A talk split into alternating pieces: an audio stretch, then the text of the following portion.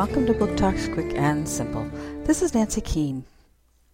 Ink Death is the third and final novel in the Inkheart trilogy.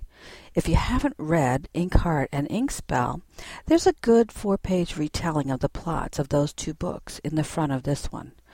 But you may want to read them first so you can be drawn into this magical fantasy world. In this third book, the ink world is under siege, and Meggie and her father Mo are in danger. Adderhead is evil, and he seems to be in charge. There are bloody battles and terrifying threats. Cornelia Funke begins each chapter with a quote or a poem from a famous author. It's a very interesting way to tie that quote in to the story as it unfolds in that chapter. The power of the written word, of the story, of the world that unfolds in a good book are evident here. When you finish the book, you'll feel that you've been on a long trip to another world. Inkdeath by Cornelia Funke.